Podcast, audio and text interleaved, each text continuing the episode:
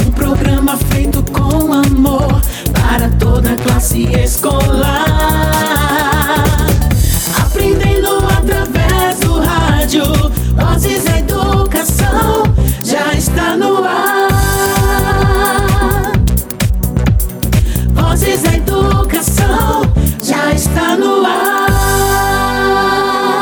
Minha gente, tá começando agora o Vozes da Educação. Boa tarde a todos os ouvintes.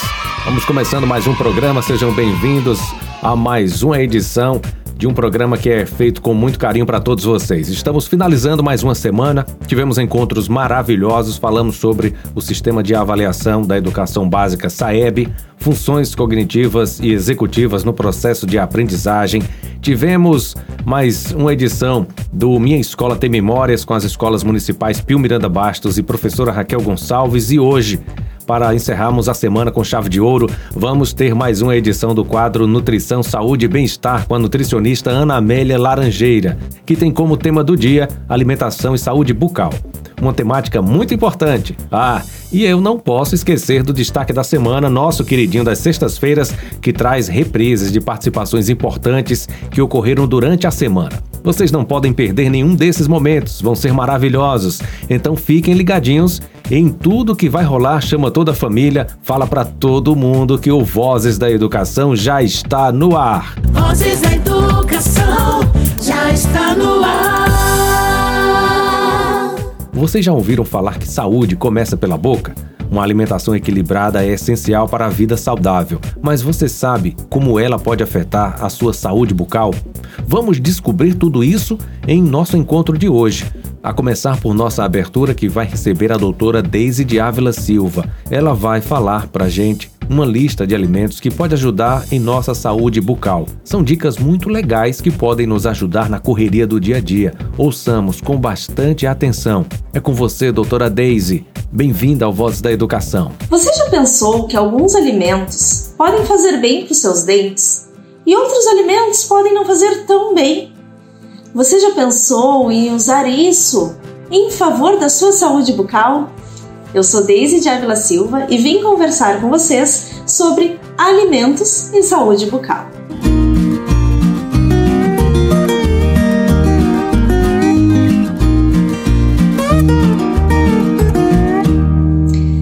Todo mundo já sabe, já é amplamente conhecido que alguns alimentos são altamente cariogênicos, que causam cáries. Entre eles estão as balas, os chocolates, os pirulitos e os refrigerantes. Esses últimos, além de extremamente doces, são ácidos, que também causam um enfraquecimento na superfície dentária.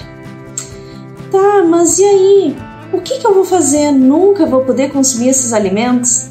Calma, não é bem assim. Você pode consumir eventualmente numa festa, num aniversário e logo que chegar em casa ou assim que possível escovar os seus dentes. Também sabemos que as geleias, Nutella são muito doces, têm muito açúcar. E iogurtes com sabor também podem fazer mal para os seus dentes. E olha que eu nem estou falando ainda nos sucos de caixinha ou sucos de saquinho. Ai, Deise, é tanta coisa, tudo que eu gosto tá aí. Como vamos substituir? Bom, nós podemos consumir, por exemplo, frutas secas, que são docinhas, que saciam a nossa necessidade de doce. Quanto aos sucos, opte sempre pelos naturais, sem adição de açúcar ou de leite condensado, obviamente. Também priorize, por exemplo, os biscoitos, aqueles integrais, biscoitinhos de arroz, em detrimento do biscoito maisena ou biscoito Maria, que são pura farinha e açúcar. Não agregam nada nutri nutricionalmente à sua saúde. Existem também aqueles alimentos que são benéficos para a sua saúde bucal, que podem fazer bem para os seus dentes e para suas gengivas. E quais são eles? A maçã, a cenoura crua, as hortaliças, os vegetais em geral. Esses alimentos mais fibrosos e consistentes, exercitam a musculatura facial e fazem uma limpeza na superfície dos dentes. Eles são ótimos para a sua saúde e para a saúde da sua boca. Os queijos, os leites também fornecem cálcio para o seu organismo e isso é muito bom para a sua saúde.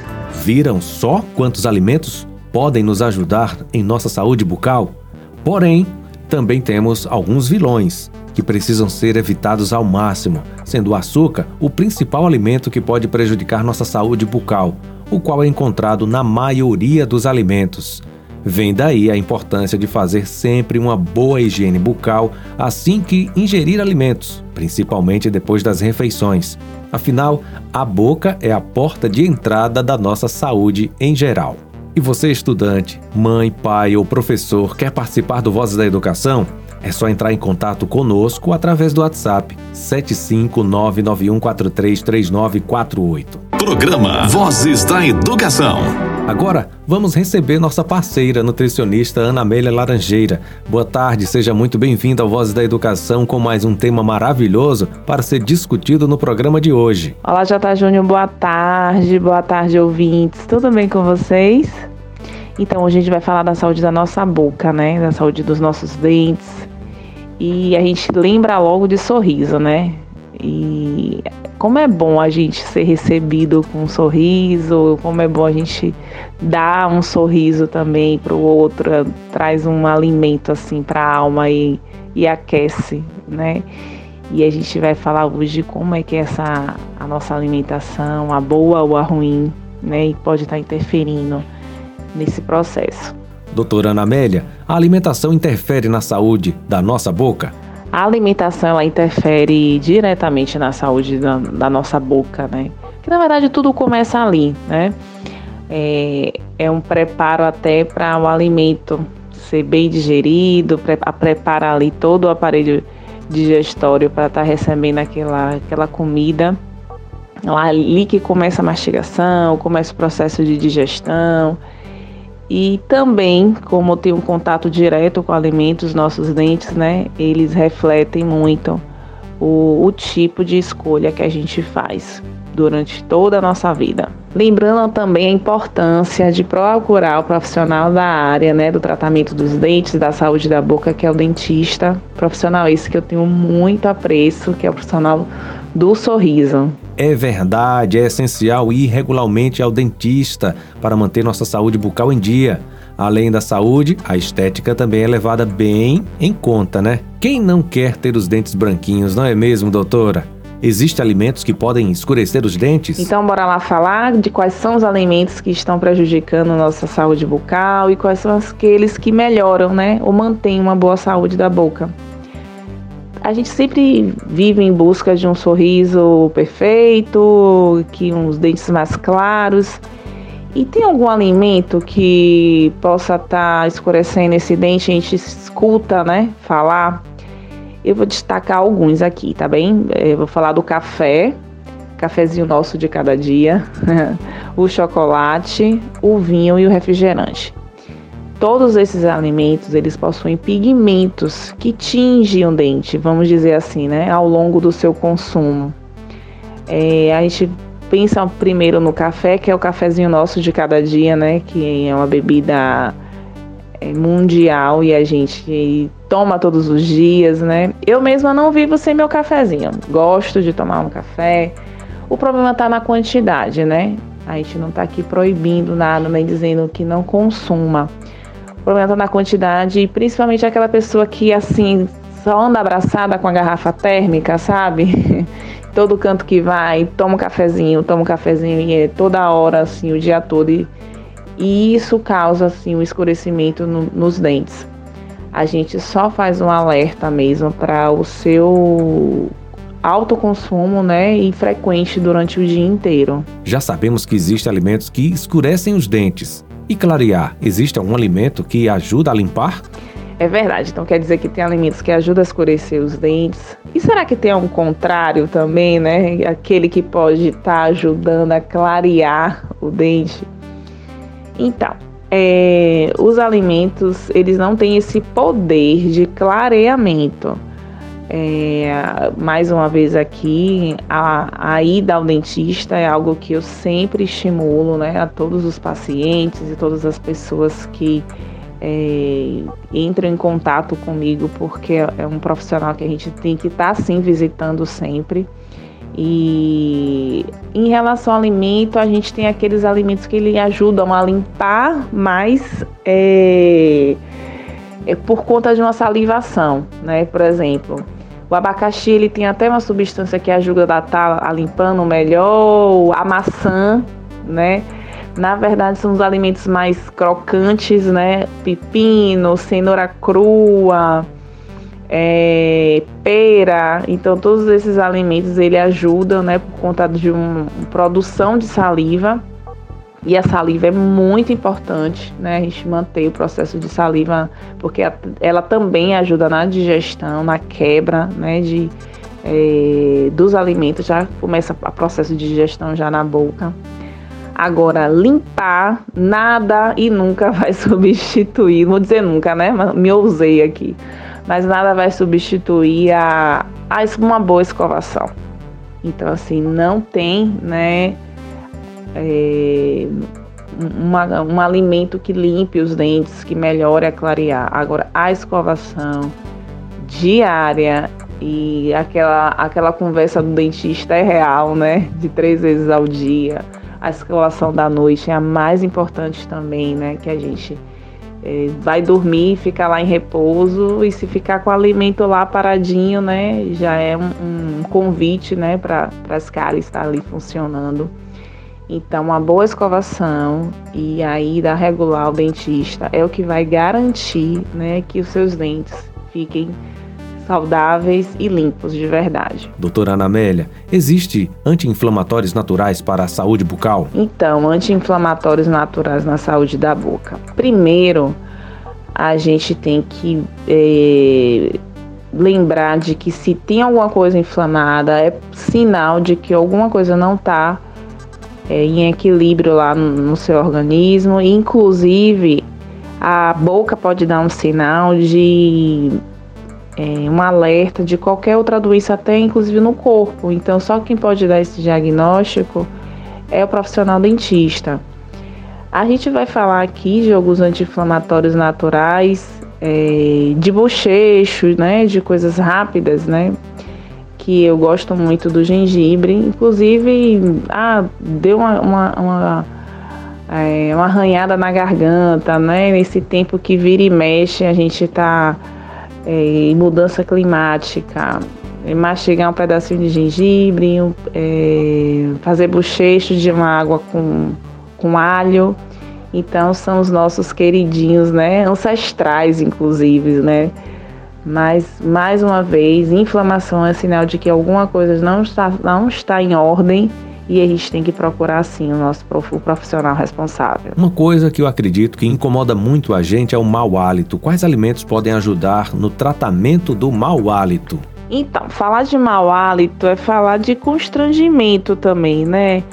Falar tanto para quem tem quanto para quem está perto é um assunto que a gente precisa realmente é, expor, porque pode não ser só uma saúde dos dentes, ou um dente cariado, ou um dente já estragado, mas pode ser um, um, uma saúde do seu organismo. Mais uma vez, procurar o profissional né, especializado para dar um, algum diagnóstico. Mas assim, vamos falar um pouquinho o que é que o alimento pode estar tá amenizando, né?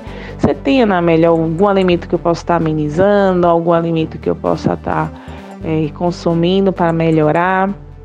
Primeiro, gente, água. Água é um, um, um vamos falar assim, um remedinho, né? necessário. É um alimento necessário que serve de, de remédio, inclusive para quase tudo, né? Como a gente falou em um outro em outra conversa, que é 70, 80% dependendo da faixa etária, nosso organismo é composto por água. Então também influencia no, no mau hálito. É, você tendo uma boa salivação, né? A boca tá sempre com a mucosa ali hidratada, vai melhorar também essa questão do hálito da pessoa. É, cravo. Ah, você tem na bolsa um, um cravozinho, você dá uma mastigada um pouquinho, né? Cuidado com as pessoas também que tem problema de irritação no estômago, né? Que pode estar irritando também o estômago. Mas o cravo é uma boa pedida. Uma folhinha de hortelã. Olha só. Em vez de é, chupar uma bala de hortelã, quem sabe, né? Uma folhinha, né, de hortelã.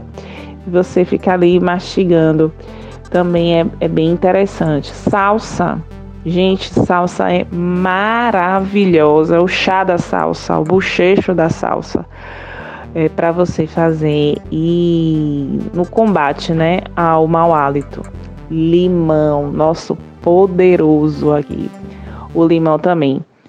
É, o suquinho de limão fazendo bochecho, tem vitamina C, né? E fica ali também hidratando e melhora né, essa questão do, do cheiro né, na boca. Sem falar o quanto é importante fazer uma higienização correta e usar a quantidade necessária de creme dental em cada escovação. Fale um pouco mais sobre isso, doutora Ana Amélia. Vamos falar de higienização correta, né?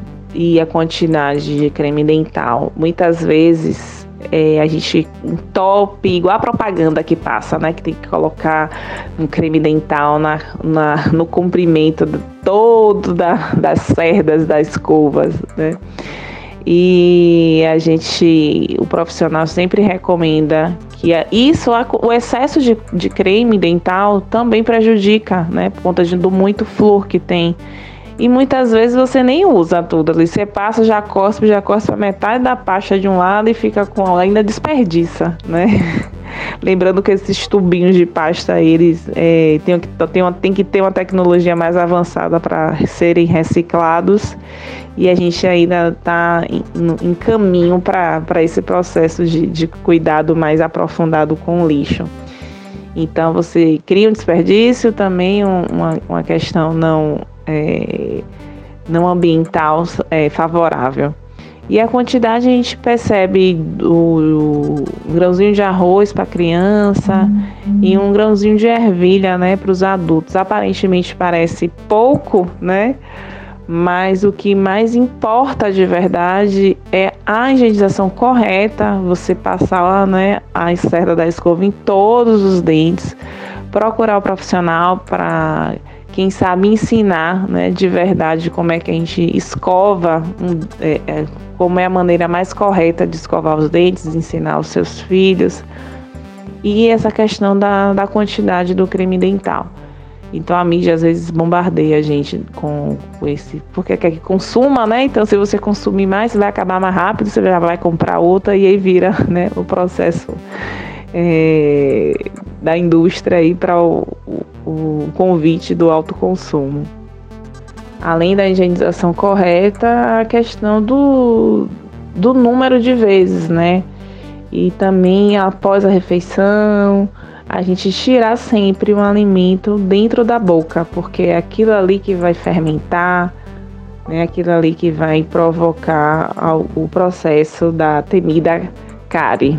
Existe algum vilão número um para a nossa saúde bucal? Sim, falando em cárie e pensando em alimento, a gente tem sim, viu, um vilão número um, que é o açúcar. A gente pensa em açúcar, a gente pensa em fermentação e o processo aí começa a acontecer, né, para que a cárie gosta de açúcar, não é só a gente, né, não é só criança, não é só menino, a cárie também gosta de açúcar e usa o açúcar para corroer junto, né, o, o dente. E o açúcar ele também não tá só com a cara de açúcar no café, né, no refrigerante, nos suquinhos de caixinha, nos doces em geral, mas também no biscoito ali doce que às vezes a gente nem associa, já pensa só em, né, pirulito, bala. E biscoito também é doce, contém açúcar. É, a comida em si também, né? É que fica ali, às vezes o, a pessoa tem uma falha entre um dentinho e outro e a, começa a guardar aquele alimento. O uso do fio dental é muitíssimo importante, porque ele vai no lugar onde a escova não vai, vai tirar aquele alimento, né, que está ali guardado Então a gente não foi, não é a, a, a, as frestinhas do dente, não é armazém de resto de comida, né? Ele precisa ser removido e a gente pede, né, para que o uso do açúcar seja diminuído cada vez mais, principalmente no, nas nossas escolhas, né, de, do uso. Vou botar aqui do refrigerante. Eu não, não lembro se eu falei aqui do que um, um copo de refrigerante tem no, média de 9 colheres de açúcar. Então é muito, muita, muito açúcar e a gente já começa a dar esse açúcar de pequeno, né? A criança, não só, não vou nem falar das outras comorbidades que ele pode estar tá trazendo, mas vamos falar só do dente agora, né? Que às vezes a gente nem associa a, a cárie diretamente. Doutora, e qual a importância dos primeiros cuidados vir desde a educação infantil e seguir por toda a vida? E fazer essa, essa extensão né, de cuidados, é, a importância dos primeiros cuidados, né? Porque muitas vezes, até na, na fase de amamentação, a gente pensa assim, ah, mas não tem dente ainda, então a gente não vai cuidar, né? Da, da boca, só tá ali a gengiva do bebezinho. É, existe recomendação sim para que, é, mesmo que seja só o leite materno, tem, tem até escova de dedinho, que é aquela de silicone, ou então tem enrolar o dedo na gaze e fazer a higienização da língua, né? Da criança, do bebezinho, que a língua também, né? Ela, é, ela é, é porosa, então ela guarda também o, o resto de alimento, resíduo de alimento. Então a importância de também limpar desde o iníciozinho é, a boca, né, como bochecha, a parte interna. Então saindo da, da amamentação, entrando na mamadeira, tem até nomenclatura que fala de cárie de mamadeira. É aquela criança que faz uso das refeições diretamente na mamadeira. E como tem muitas mães que podem pensar por não, não mastigar, né, não estar tá em contato direto com o dente, não precisar higienizar. Então isso acaba trazendo um quadro de uma cárie precoce, né? Então mais um alerta, né? Até porque mesmo que o leite não seja crescido de açúcar, tem o açúcar próprio do leite, natural do leite, então também pode desenvolver é, processos de cárie e a gente ficar bem antenada na questão da higienização após uso de das refeições. Então, os primeiros cuidados eles são importantes também para a manutenção dos dentes que ainda estão por vir, né? E os primeiros que aparecerem, porque é, além de estar estimulando a uma educação, né, de cuidado, autocuidado, a gente sempre é, orienta para que esse cuidado seja estabelecido de uma forma rotineira e diária. Então lembrar aqui que a saúde da boca ela interfere sim no processo até de digestão. Né? A gente quando come rápido, não mastiga direito a comida, o dente não foi feito só para sorrir, né? Ele tem uma função fisiológica, inclusive, que é o início de todo o processo de digestão do alimento. Então, às vezes a gente quer engolir aquela comida e não biodisponibiliza né, todos os, os nutrientes, vitaminas e minerais presentes é, em certos alimentos para que o organismo ele seja absorvido. Então, ele precisa sim passar por uma boa mastigação para que tudo aconteça de uma melhor forma.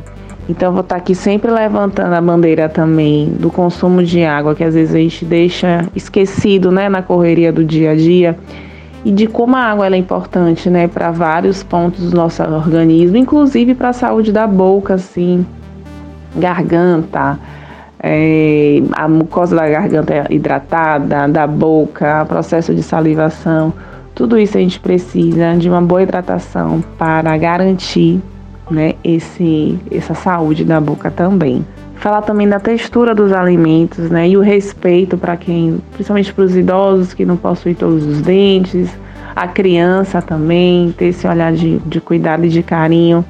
é, na preparação dos alimentos, é, pensar de como a gente pode estar tá, né, ajudando essas pessoas para que tenha uma boa digestão, para que tenha uma aceitabilidade melhor também nos alimentos em relação à falta né, de algum dente. Isso faz sim diferença no processo de absorção né, de nutrientes. Que bate-papo legal, doutora Ana Amélia. Colocações muito importantes que merecem a atenção de todos. Pois uma boa saúde bucal vai muito além da estética e, como podemos ver, os alimentos interferem muito, tanto para a saúde quanto para a estética dos nossos dentes.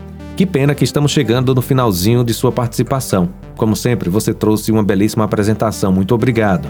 Então, quero agradecer mais uma vez a vocês, todos os ouvintes que tiraram seu tempinho aqui para escutar a gente.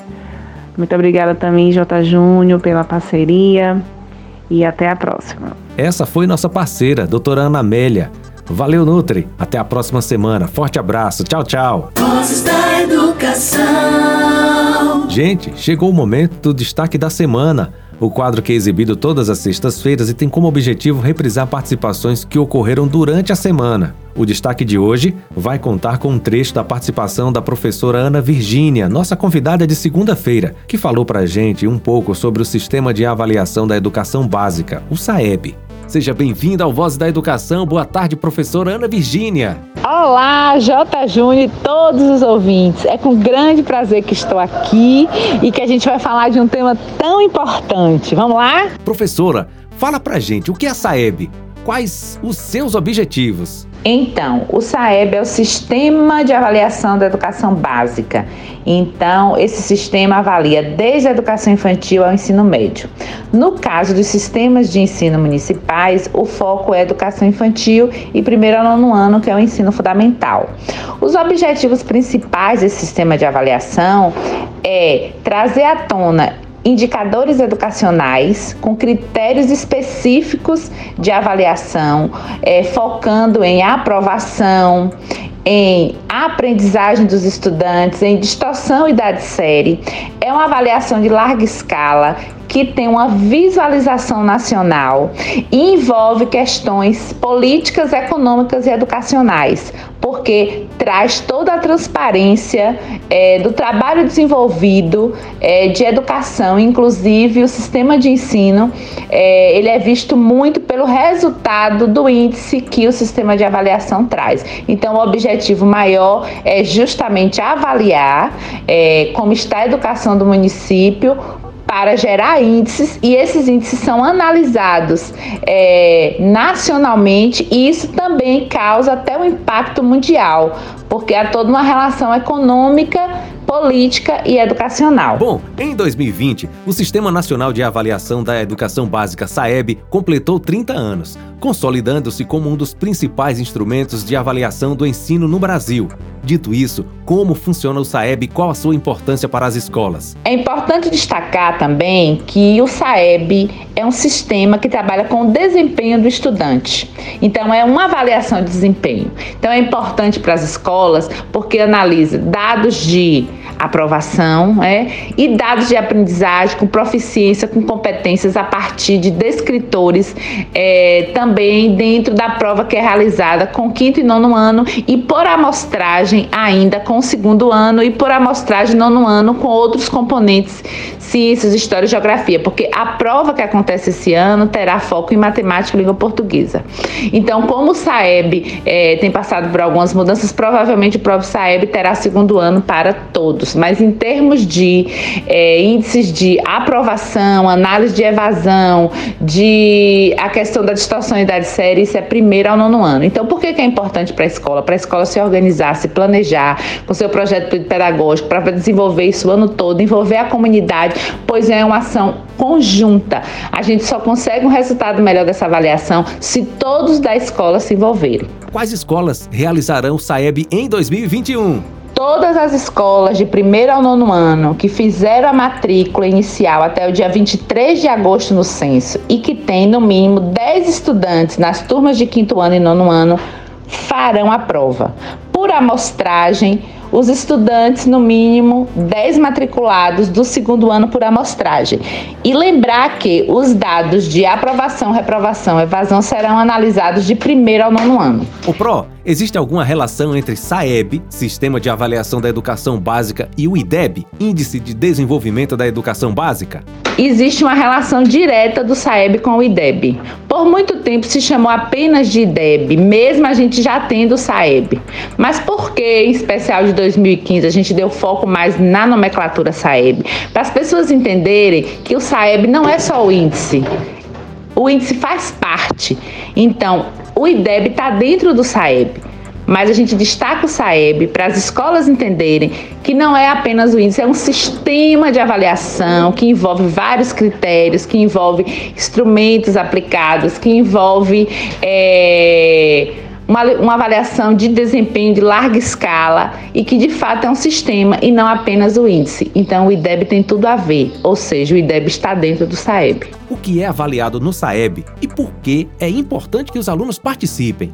Já falei, é, são índices e critérios envolvendo dados de aprovação, reprovação, evasão, distorção e idade série. Agora, olhando diretamente para a aprendizagem do estudante, é, o Ministério da Educação já lançou mão é, do guia orientador com os descritores. O que são descritores? É, fica lá demarcado as habilidades que os estudantes precisam ter para realizar a prova, que já está alinhada à Base Nacional Comum Curricular. Então, por exemplo, língua portuguesa, os estudantes precisam ter a habilidade de identificar, de reconhecer, é, de fazer a interpretação, a compreensão. Então, essas habilidades que estão diretamente relacionadas aos descritores, elas vêm dentro de cada questão da prova e é analisado os níveis de proficiência, de competência leitora, dessas habilidades que os estudantes precisam apresentar tanto em língua portuguesa quanto em matemática. E geografia, história e ciências, no nono ano ainda será por amostragem. Agora a prova tem um foco em língua portuguesa e matemática. Então é muito importante que as escolas, os professores desenvolvam essas habilidades a partir dos descritores para que os estudantes façam uma excelente prova. O SAEB passou por várias estruturações até chegar ao formato atual. Quais as mudanças no SAEB em 2021? Não houve grandes mudanças do sistema de avaliação SAEB de 2019 para 2021 permanece é, o segundo ano por amostragem, quinto e nono ano com a prova de língua portuguesa e matemáticas, os critérios de aprovação, reprovação, evasão, distorção e idade série e é, a amostragem do nono ano com os outros componentes, ciências, história e geografia. Então, se mantém a mesma ideia de 2019. Teria uma mudança maior agora, que era o segundo ano para todos. Né? A gente, é, pelas leituras que a gente faz, acreditamos que pela pandemia ainda continuará por amostragem. A mudança maior do SAEB realmente foi de 2015, 2017 para 2019, porque saiu a prova ANA, que era do terceiro ano, e agora a gente tem a prova do segundo ano. Saiu a nomenclatura de prova Brasil, provinha Brasil para a prova do SAEB, né? Porque é o seguinte, como é, de acordo a Base Nacional Comum Curricular, o ciclo de alfabetização agora termina no segundo ano. Então, a prova que existia no SAEB do terceiro ano, que chamava ANA, inclusive minha xará, é, ela não existe mais. E a nomenclatura também de prova, provinha e provinha Brasil e prova Brasil é, não existe mais. Pro, quando vai ocorrer a prova do SAEB esse ano? Onde acontecerão as provas e quais orientações podem ser dadas para os alunos que irão fazê-la. Então, de acordo a portaria, que foi a última publicada em 5 de julho, que é a portaria número 250, lá consta que o período das provas acontecerão de 8 de novembro a 10 de dezembro. Como é que acontece isso? O NTE local, que é o responsável pela aplicação, é, ele entra em contato com o gestor da escola, marca a data que fica bom para a escola e a, da, a prova é realizada lá na escola mesmo, com todas as orientações, com toda a documentação para preencher, tem questionário para o gestor preencher, professor. Então, o gestor tem que estar na escola, o professor tem que estar na escola. Agora, o que eu vou falar aqui de mais importante, quem está ouvindo anota. O estudante precisa ir fazer a prova, porque é bem claro na portaria para que essa prova tenha validade e o índice saia, precisa ter 80% da turma fazendo a prova. Exemplo, se uma turma tem 20 estudantes, 16 obrigatoriamente tem que fazer a prova, senão não tem validade, não é computada e a escola não é, é colocada nesse índice nacionalmente. Isso é muito, muito importante no dia da prova. Até chegar o dia da prova, tem que estudar muito em orientação com o professor, fazendo simulado, faz o simulado, avalia, faz outro, faz as atividades com foco nos descritos escritores. Então a família precisa ajudar, o professor precisa focar, o estudante também. Isso é muito, muito importante, tá? E aí nesse processo todo é, precisa estar atento a outra coisa que é muito importante também. Tudo é importante, mas eu estou destacando aqui essas. É olhar para a meta colocada pelo Ministério da Educação em 2019 da sua escola é, olhar para a meta 2021. Se não alcançou 2019, vai ter que alcançar de 2019, 2021 e 2021. Se alcançou 2019, ótimo, vai alcançar 2021. Então coloca essas metas pregadas no guarda-roupa, no WhatsApp, onde vocês puderem para alcançar essa meta. Então voltando aqui só para sistematizar essa resposta. A prova acontece na escola, no período de 8 a 10, que é marcado pelo NTE. A prova vem organizada, com seus malotes, tudo precisa ser preenchido e organizado. Gestor na escola, professor na escola, até lá, estudar muito dentro das aulas, participar para que a meta seja alcançada e o município tenha um resultado muito positivo nacionalmente. É, deu para perceber o quanto o sistema de avaliação da educação básica é importante, né, gente? Além de permitir um diagnóstico do desempenho escolar, o SAEB vai fornecer informações que podem ser utilizadas para melhorar os processos de ensino e aprendizagem. Prona Virgínia, foi muito bom te receber em nosso programa de hoje e falar sobre esse importante sistema de avaliação, o SAEB. J. Júnior e todos os ouvintes, quero agradecer de todo o meu coração esse convite né?